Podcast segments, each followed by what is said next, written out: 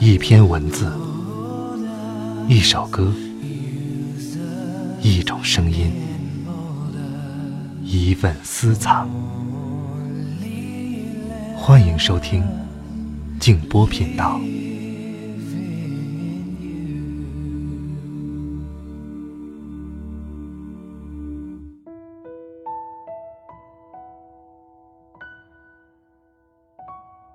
大家好，我是静波。我在澎湃新闻上看到了一篇关于纪录影片《二十二》的采访报道。这部影片的导演叫做郭柯，电影的名字是以幸存者的人数来命名的。二零一二年，他曾经拍过一部《三十二》，二零一四年完成了《二十二》的拍摄。这部影片没有跌宕起伏的情节，也没有催人泪下的配乐。仅仅是通过二十几位老人以及他们身边的人来讲述那一段常人无法想象的磨难生活。这样一部影片想获得经费的支持，其实是比较困难的。所以在影片的最后，大家可以看到这个黑底白字的大量的字幕，都是为这部影片的发行参与了众筹的朋友们。也就是说，这部影片是在。众多好心人的支持和参与下来完成的。我个人觉得这样的影片是非常值得去看的。在中国的商业影院当中，我们能够看到这样的影片，我觉得实属难得。所以我也推荐大家不要错过了。好，接下来呢，我就把这篇采访报道读给大家，里面会涉及到记者和被采访者之间的对话。如果你想看到本片的图文，也可以通过微信公众号搜索添加“静波频道”。不说了，不说了，我说了，不舒服。九十多岁的毛银梅捂着胸口，哭了。新上映的纪录片《二十二》里。这是毛银梅少见的情绪失控的画面。其余镜头下，她唱家乡民歌《阿里郎》，回忆跟母亲分别的场景，用日本话讲“欢迎光临”，语调平静、松弛。二十二中呈现的主人公基本都是这样：喂猫、看电视、打牌、吃饭，大部分时间。他们不过是搬把椅子坐在一个地方发呆，跟一般的老人没什么两样，生活平淡无聊，有时候小孩一样的笑，谈起往事来，像是在讲述着遥远的故事。但有一个时刻介入了，脸拉长下来，眼泪下来了，无论是面对和他们经常相处的志愿者。还是偶尔造访的媒体，谈到几十年前被迫成为慰安妇的经历，不讲了，不讲了，不想提起这件事。他们静默或者崩溃哭泣。慰安妇是第二次世界大战期间日本军人。对被迫为他们提供性服务、充当性奴隶的妇女的统称。据记载，1931年到1945年日军侵华期间，有二十多万中国妇女被强征掳掠为慰安妇。导演郭柯在拍摄纪录电影《二十二》之前，还拍过《三十二》，两部纪录片都把镜头。对准在世的慰安妇幸存者。两部片名的变化，表示着国内慰安妇在世幸存者数量的变化。我们前后二十多年，共调查发现了两百多位幸存者，但随着他们陆续离世，到今天，只剩下十四人。二十二的影片顾问上海师范大学中国慰安妇问题研究中心主任苏志良教授在接受澎湃新闻采访时说：“作为研究慰安妇问题二十多年的学者，他被称为国内这项研究的第一人。郭柯拍摄的是其中的一部分，纪录片中的二十二个女主角，到如今只剩了八人。”也许五年之后，这个数字就是零了。他曾对媒体说：“从三十二到二十二，仿佛是一场时间的赛跑。”多年来，国内拍摄慰安妇相关纪录片不少，如台湾的《阿妈的秘密》《芦苇之歌》，每部片子都有各自的风格。二十二展现的是幸存者平凡琐碎的日常，观众想象中的家国情仇、跌宕命运、强烈控诉，没有明显表现。苏志良说：“风格比较淡，其实也是波涛汹涌的。在导演的视角之外，在痛彻心扉的回忆中。”昏厥、精神失常、跳河卧轨，这些我们在不幸人身上看到的，都是他们当中发生过的。有位老人将这件事儿一辈子烂在心里，有的憋不了一口气，一定要讲出来讨个公道。看到他们。我们没有理由转身离去，有责任记录这一段历史啊！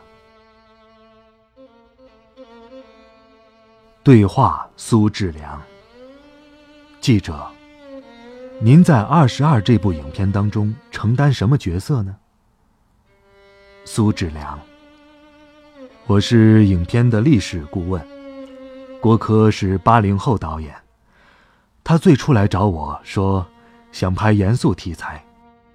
后来有一次，他在韦少兰老人家拍了张合影发给我，我印象比较深，因为合影当中有二十来人，都是他们团队的，画面也非常好，像电影一样。我就想，这个小伙子真把这当回事儿啊。在这期间呢，我把研究的慰安妇的书送给他。交流了很多，也见过很多面。三十二拍好之后也有交流。每年过年，我和他的团队会一起去慰问老人家们。记者，影片上映之前，您有提过建议吗？最终的成片跟您最先看到的有什么不一样吗？上映前跟他讨论过。但我尊重他的风格，选什么出现在镜头里，思路视角都由他来定，他是导演嘛。记者，许多观众反映影片的风格比较平淡，您觉得怎么样呢？现在他的风格是比较淡，但其实，在背后也是波涛汹涌的，比如。毛银梅，她的祖籍是在朝鲜。在中国受害之后，跟中国农民结婚之后，一辈子都没有回过家。她说，没脸回家，但其实内心想回家，所以会默默的把故，所以会默默的把故乡的发音记住。你看，他唱故乡的民歌《阿里郎》。和桔梗谣的时候，一个苍老的声音如泣如诉的。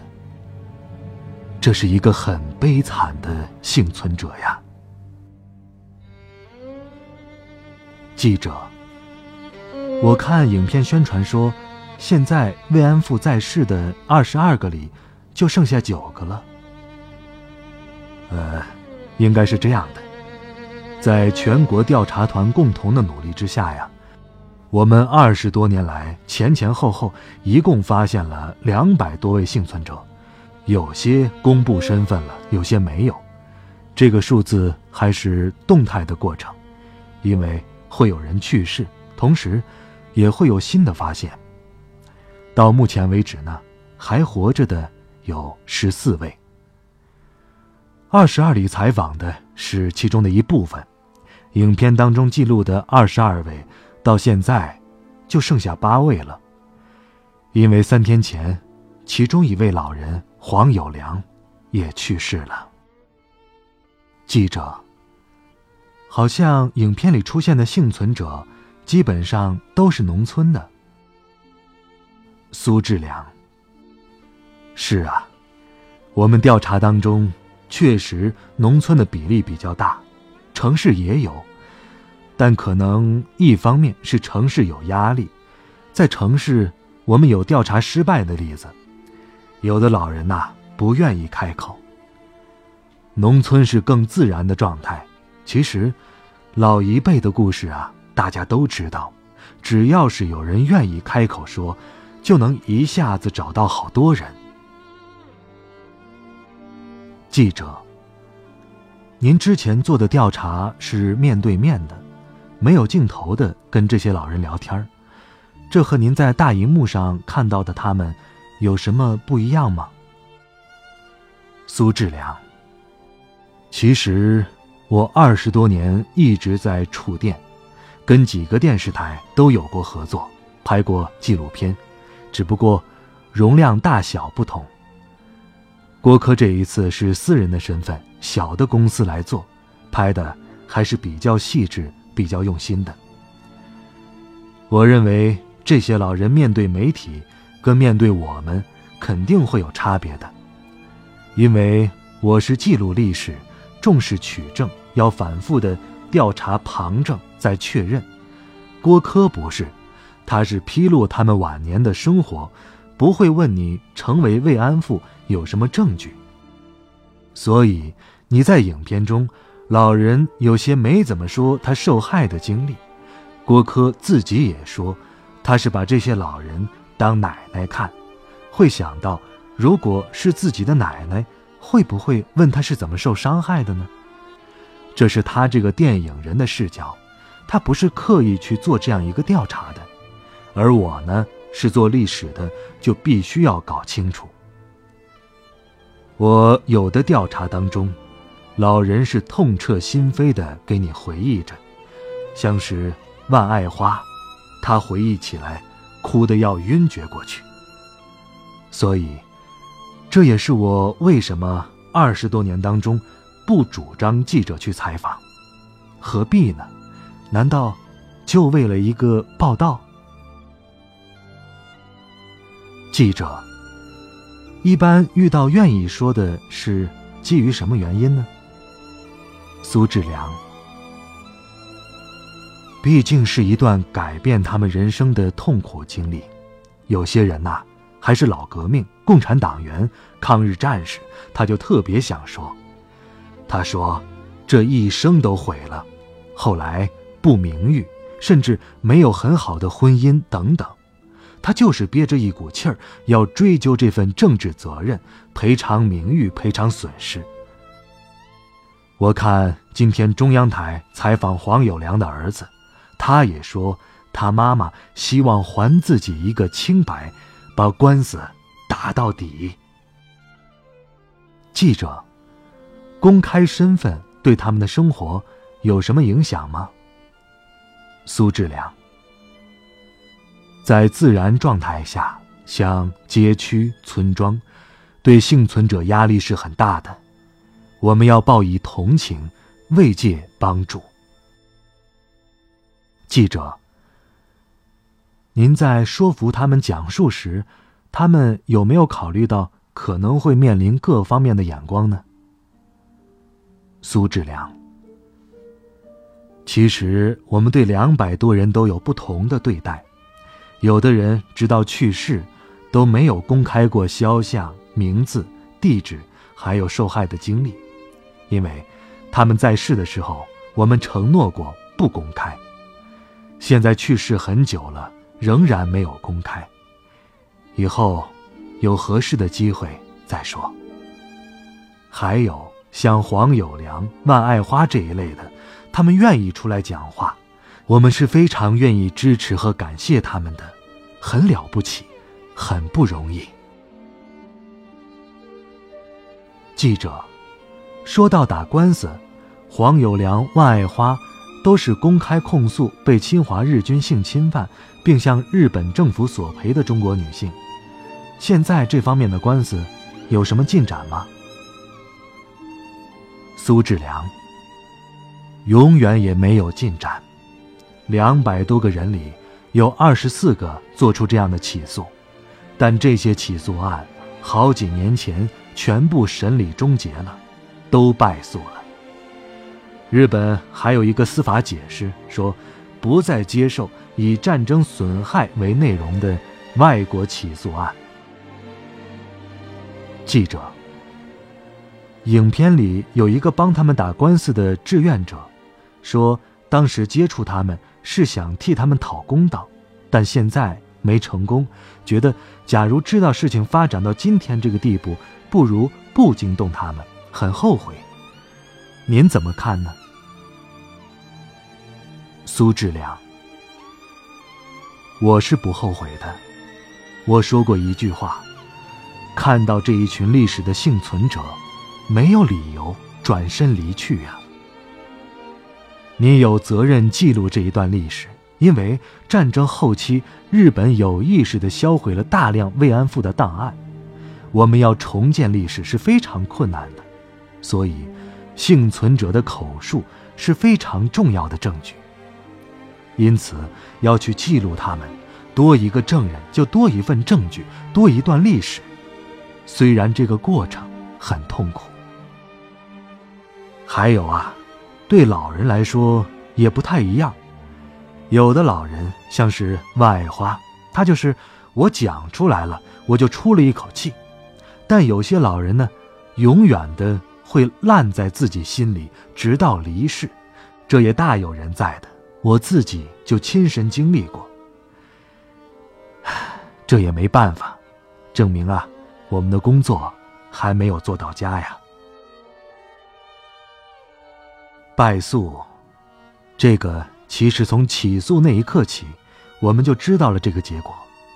但知道这个结果，我们还是要去做，是因为通过这个过程，能让更多人知道，让世界，特别是日本人知道那一段战争的暴行，这就很重要。有的老人知道这个道理，知道会败诉，也会去控诉。也会去讲他的故事。记者，您觉得要让大家了解并记住？您觉得要让大家了解并记住，为什么了解并记住有那么重要呢？因为这是我们民族历史上的伤疤，如果忘记了，会不会历史再重演？我很担心。在慰安妇问题上，这些老人到现在都没有得到日本政府的深刻反省、道歉或赔偿。其实，我们作为这个民族的晚辈，是有愧于这些老人的。这么大的一个冤屈，他们是一直在被日本政府伤害的，一直到死。万爱花说：“他都死不瞑目，死都希望我们为他伸冤呐。”记者，表面上看，他们平时生活挺平静的，但这件事儿，可能是他们心里隐隐的一根刺吧。苏志良，他是永远抹不去的痛啊。作为他们个人，也希望忘掉，但永远忘不掉。有的受害者半夜打电话给我，说睡不着。梦里还在慰安所，这样的痛苦几十年折磨着他。有的，我访问他家人说：“我妈妈一直是精神失常，自从战争开始到现在，这么多年过去了，她还是这样。”还有跳河卧轨的，我们生活中遭遇的不幸结局，那些人都有。记者，现在的幸存者，一个一个离世。您每每听到这些离世的消息，会是什么感受呢？苏志良，我作为一个男人，可能心肠会硬一些。这个题材，女性是做不下去的，因为我太太好多次跟我说：“你这个调查不要再叫我去了，太苦了。”他要面对面的跟那些老人家。谈受害的细节，老人一把眼泪，他也会陪着哭。有的时候啊，哭的时间长了，哭得头昏眼花，还要录音，过程太痛苦了。记者，如果把幸存者这群老人跟一般老人做对比，您怎么看呢？苏志良。他们当中啊，有人很有个性，比如海南的林爱兰。他早年是红色娘子军的战士，后来被日军抓住成了性奴隶。他后来还是从事行政工作。在养老院里，我一看他就觉得她是个女干部，讲话精神头十足，很有威严。这影片里有他。还有的很有戒心，有精神创伤，胆子特别小。记得卓天妹老人前年到上海来参加一个活动，吃晚饭的时候，有一个日本人拿了一包礼品要给他。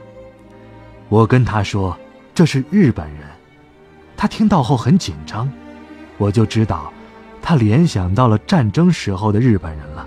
我马上跟他说。有好的日本人的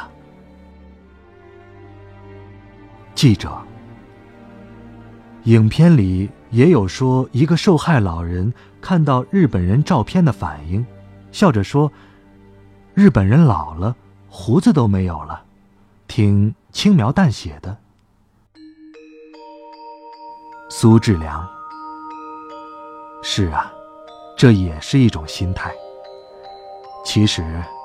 这个故事，每个人的角度都不一样。